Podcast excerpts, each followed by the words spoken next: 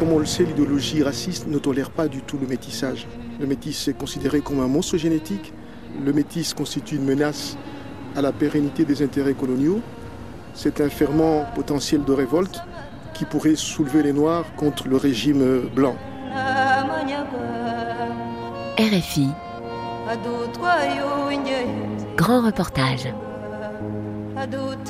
Ils ont été arrachés à leur famille maternelle et placés dans des institutions religieuses à cause de leur couleur de peau. C'est l'histoire des métis de la colonisation belge. Ces milliers d'enfants issus d'une mère noire et d'un père blanc, nés en République démocratique du Congo, au Rwanda et au Burundi entre 1910 et 1960. Il y a quatre ans, la Belgique s'est officiellement excusée pour cette politique de ségrégation ciblée et d'enlèvement forcé menée à la rencontre. Depuis, le gouvernement a lancé un projet de recherche visant à éclairer davantage cette page sombre de l'histoire du pays. Métis de la colonisation belge, racines brouillées, vie brisée, c'est un grand reportage de Laure Broulard. C'est très grand ici en bas, mais pense que c'est un studio. Evelyne Schmidt me reçoit dans son petit appartement au dernier étage d'un immeuble de la banlieue bruxelloise. Elle a des cheveux bouclés retenus par un bandeau et de grands yeux bruns soulignés au crayon noir. Les yeux de sa mère, dit-elle. Cette mère rwandaise à qui elle a été arrachée alors qu'elle n'était qu'un bébé. J'étais enlevée de ma mère à l'âge de deux ans, environ deux ans. J'étais amenée loin de là où elle était. Elle était de Rwanda, du nord de Rwanda, et mon père travaillait dans le Rwanda-Burundi, dans l'administration. Il m'a mis à Kivu dans une mission des protestants américains. Enlever un enfant de bas âge de sa mère la mère doit vraiment souffrir énormément. Et alors la mère qui cherche son enfant, l'enfant qui veut être avec sa mère, et toutes ces deux vies qui sont vraiment euh, détruites. Nous sommes au début des années 50. Evelyne est placée dans un institut religieux de la province du Kivu, en République démocratique du Congo. Elle y rejoint d'autres petits métis. Comme elle, ils n'ont pas été reconnus par leur père européen, ont été arrachés à leur mère africaine et sont considérés comme orphelins. Désormais, ils sont sous la tutelle de l'État belge, à l'écart de la supposée mauvaise influence de leur famille noire et loin des regards de leur famille blanche nous, quand on était petits, on s'est dit, mais tu vois, les missionnaires, quand tu es blanc, tu peux garder tes enfants. Papa est blanc, maman est blanc, les enfants sont blancs, c'est bon. Et quand la maman est noire, le papa est noir, le bébé est noir, ça va. Et alors, nous, on s'est dit, mais euh, comment ça se fait, nous, on est tous... Euh, c'est parce qu'on est brun, ça ne va pas. Donc, on s'est dit, ni maman, ni papa nous veut. Et on n'était pas bon. Il y avait quelque chose qui n'était pas bien avec nous, donc on devait nous mettre dans un autre endroit à part et caché. À l'approche des indépendances, les religieuses décident d'évacuer des enfants métis vers la Belgique. Ce sera le cas d'Evelyne. Sur ses papiers, sa mère est indiquée comme morte, son père comme inconnu. Elle est placée dans un orphelinat à Bruxelles avant d'être envoyée aux États-Unis pour y être adoptée par une femme américaine. On m'avait caché une fois en m'envoyant à Kivu, puis on a deuxième fois en m'envoyant en Europe, et puis une troisième fois aux États-Unis. Je me suis dit maintenant je suis perdue, il n'y a personne de ma famille qui va jamais pouvoir me trouver, et j'étais en rage. Mais je me suis dit, quand j'aurai mes 18 ans, moi, je, vais commencer à chercher.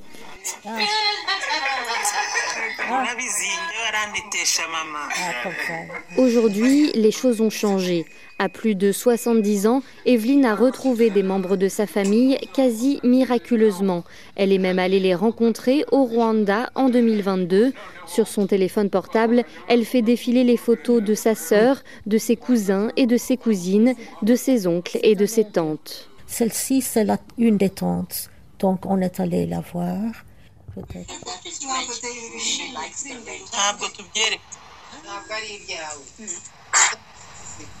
C'était la sœur de votre mère. Oui, Pour sa mère, il était trop tard.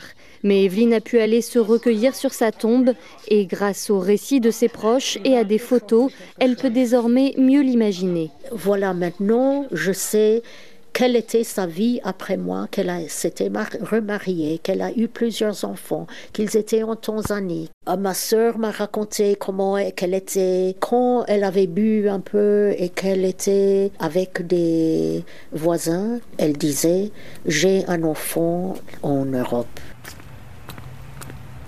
Woluwe-Saint-Pierre est une petite commune tranquille à l'est de Bruxelles. C'est là que vit François Dadeski, cofondateur de l'Association des Métis de Belgique. Né au Rwanda en 1946, il a été reconnu par son père belge, ce qui était très rare à l'époque. Mais l'école des Blancs lui étant interdite, il s'est lui aussi retrouvé dans un institut pour métis. Je suis arrivé en 51, j'avais quoi? 51 euh, J'avais 5 ans, j'avais 5 ans. Je suis arrivé. Et donc, j'étais dans. Euh, j'étais pas encore à l'école primaire, et donc j'étais dans la partie euh, jardin d'enfants, juste à côté des sœurs. Et j'étais dans une chambre, on était à 5. Eh bien, la première nuit, j'ai pas dormi. Je, je me remémore très bien cette nuit. Les quatre autres qui étaient dans ma chambre, ils n'arrêtent pas de pleurer et ils pleuraient en, appelant leur maman et leur papa toute la nuit. Et donc j'ai pas dormi et c'était tellement effrayant. J'ai eu l'impression que j'ai dormi aux portes de l'enfer. On, sentait une souffrance par manque d'amour. Il y aurait eu entre 120 et 150 institutions de ce type en Afrique centrale, souvent subventionnées par l'État belge. Les petits métis y sont gardés à l'écart des autres pensionnaires. À l'époque, on les appelle les mulâtres, un terme péjoratif dérivé du mot mulet, croisement d'une jument et d'un âne. Et donc une société coloniale, c'est quoi? Vous aviez les blancs qui sont les maîtres et vous aviez les Africains qui sont serviteurs. Et donc les métis posaient un problème, il n'y avait pas de casse pour eux. Et donc il fallait créer des structures intermédiaires.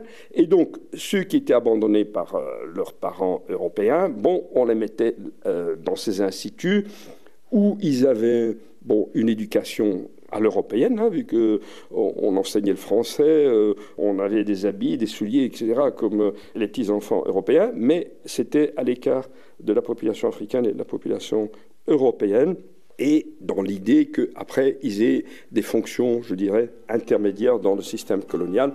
Il y avait les maîtres, il y avait les serviteurs, et au milieu, bon, enfin, je sais pas, un genre de contre-maître, voilà. C'était ça l'idée. Dégoûté d'avoir une vie non méritée. Regardez, je suis brillant, mais je reflète l'obscurité, identité de porcelaine, j'ai fait ce morceau-là pour assembler le puzzle d'un humain morcelé. Jamais à ma place, les frontières j'efface et m'effraie comme Damas mon sentiment de race blanc et noir.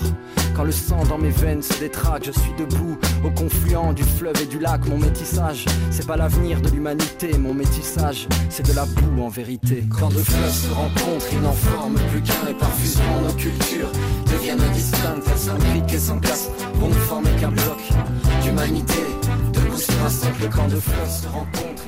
Je m'appelle euh, Assoumani Boudagua. Euh, je suis belge d'origine congolaise. Je vis en Belgique euh, depuis 1979. Assis dans son jardin, Assoumani Boudagua détaille les conclusions de son livre Noir, blanc, métis, un ouvrage de référence sur la politique ségrégationniste mise en place par la Belgique dans ses anciens territoires coloniaux. La politique coloniale belge s'est appuyée sur quatre piliers l'administration, l'Église, les entreprises, mais surtout le racisme, ou plus précisément la suprématie de la race blanche. Comme on le sait, l'idéologie raciste ne tolère pas du tout le métissage. Le métis est considéré comme un monstre génétique le métis constitue une menace à la pérennité des intérêts coloniaux. C'est un ferment potentiel de révolte qui pourrait soulever les Noirs contre le régime blanc. Il y a aussi la perception morale. Le métis est considéré comme étant un élément dangereux et peu moral, un enfant du péché, et on dit qu'il cumule l'état des deux races. Euh, permettez-moi de, vous citer Joseph Follien, qui était juriste, premier ministre belge dans les années 50, euh, qui en 1913 dit ceci, ou plutôt écrit ceci. Dieu a fait l'homme blanc et l'homme noir, le diable a fait le métis. Et Follien poursuit en disant, sauf exception, les métis sont donc des éléments peu moraux et dès lors ils sont à craindre. Il importe de chercher à en diminuer le nombre. Le message est clair. Pour bloquer ce qu'elle considère comme une menace, l'administration coloniale choisit de confiner les métis dans des institutions religieuses sous bonne garde. La base juridique, deux décrets de la fin du XIXe siècle qui placent les enfants abandonnés sous la tutelle de l'État et qui autorisent les congrégations à leur fournir une éducation. Des décrets utilisés de manière abusive, puisque dans les faits, des mères africaines se voient injustement privées de leurs droits parentaux.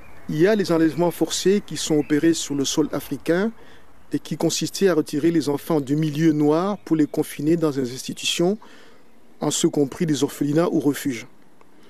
Il y a les enlèvements forcés opérés par les pères qui ont envoyé leurs enfants métis en Belgique dans leur famille ou chez des amis en prenant soin de rompre toute possibilité pour la mère ou l'enfant d'entrer en contact, en prenant soin également d'effacer de la mémoire de l'enfant toute trace maternelle.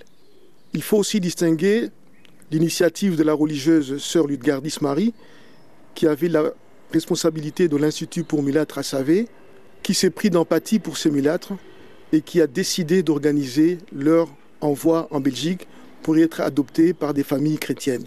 Donc sœur Ludgardis part d'un sentiment d'empathie, puis organise l'enlèvement d'enfants, organise une mascarade d'autorisation avec l'aide de l'administration, où les mamans signent des papiers écrits en français, où ils signent de leurs empreintes sans comprendre ce qui arrive à leur enfant.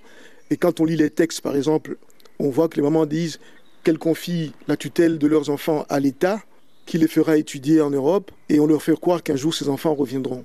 Or, ils partaient pour un aller simple et pas pour un aller-retour. Il y a peu de chiffres précis sur ces enlèvements, mais on sait que plusieurs milliers d'enfants métis ont été ainsi placés en Afrique centrale et que quelques centaines d'entre eux ont ensuite été envoyés en Belgique. Ceux qui sont restés en Afrique ont souvent pu retrouver leur famille maternelle après l'indépendance, mais beaucoup n'ont jamais été reconnus ni aidés par leur père blanc.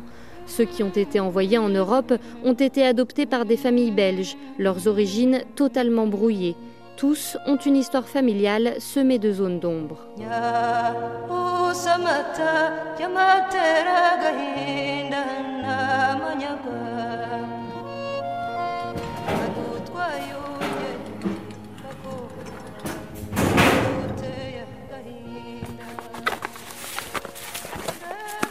Bonjour, je m'appelle Ornella Rovetta, je suis historienne de formation et je travaille actuellement aux archives de l'État dans le cadre du projet qui s'appelle donc Résolution Métis et qui est en fait un projet de recherche qui découle d'une résolution adoptée par le Parlement belge qui listait un certain nombre de souhaits par rapport à l'histoire particulière des métis nés à l'époque coloniale. Et parmi ces, ces, souhaits, parmi les points de la résolution, figurait une recherche historique et aussi l'ouverture des archives liées à l'histoire de ces personnes.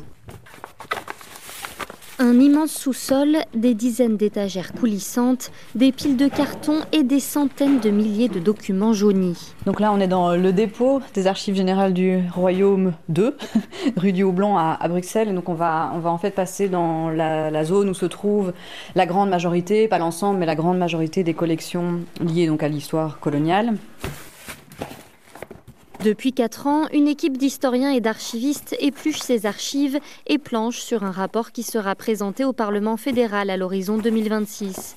Mais les chercheurs aident aussi les métis qui le souhaitent à accéder aux dossiers qui les concernent, eux ou des membres de leur famille, afin de pouvoir faire la lumière sur leurs origines.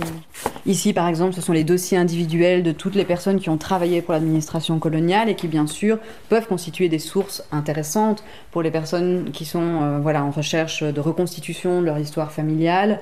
Ce sont des documents très administratifs, mais on y trouve parfois une photo. Et donc c'est important euh, aussi pour les, pour les personnes de mettre un, visage euh, sur, euh, sur, voilà, sur cette famille. mais on y trouve aussi des parcours, où est-ce que la personne a travaillé, où elle vivait, qu'est-ce qu'elle faisait? Donc voilà, c'est administratif, mais malgré tout, c'est important. Cette quête identitaire n'est pas nouvelle. Sous la colonisation, des enfants métis placés dans des orphelinats religieux étaient déjà à la recherche de leurs parents, comme en attestent ces lettres retrouvées dans les archives. Euh, je peux citer ici euh, la première lettre, 1957. Monsieur le Président, je suis mulâtre rwandais, né à Tchangougou en 1938. Quand j'avais deux ans, mon père est rentré en Europe sans me reconnaître. Je ne veux pas revenir sur ma première jeunesse car je ne me souviens que de larmes et de souffrances.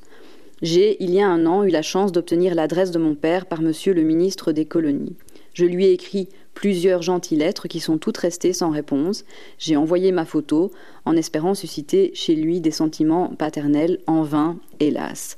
Sans soutien, il me sera impossible de continuer mes études et ce sera pour moi la fin de tout espoir. Je trouve que cette lettre est hum, intéressante parce qu'elle elle illustre euh, cette quête, mais euh, à l'époque. Ça, c'est. Oui. Donc, voilà par exemple ici hein, le nom de, de Condilis qui, qui apparaît dans, dans la liste. Euh, dans la liste, oui.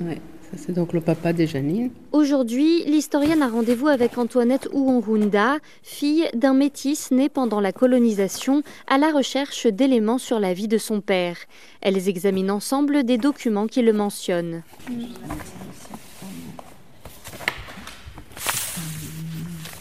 Ah j'ai vu la photo de mon père.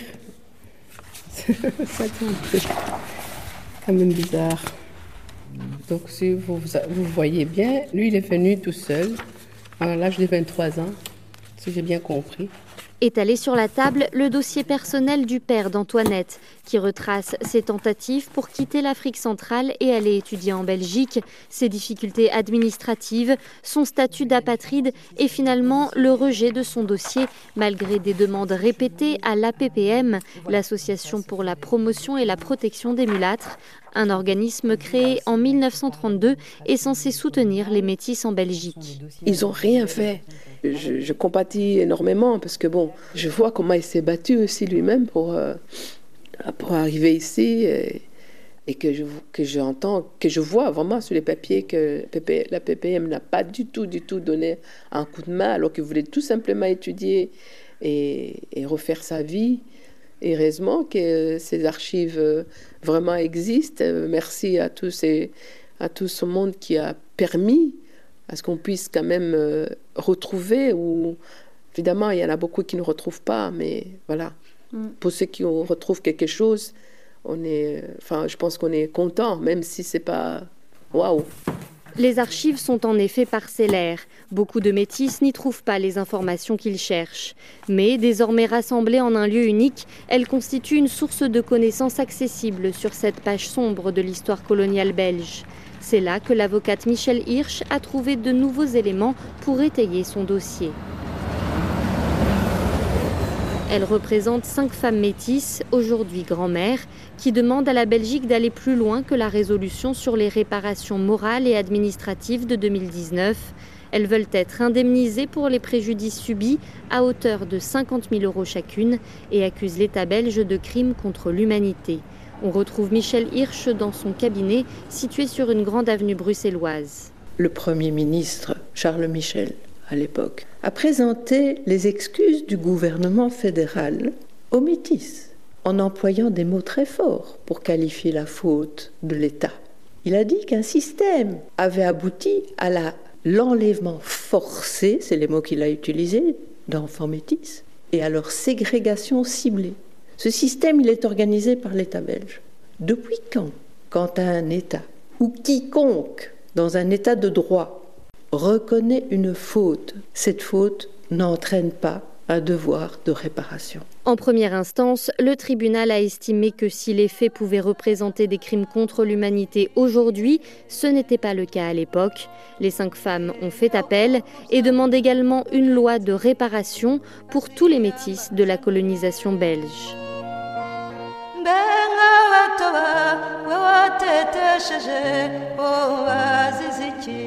Métis de la colonisation belge, racines brouillées, vie brisée, un grand reportage de Laure Broulard, réalisation Pauline Leduc.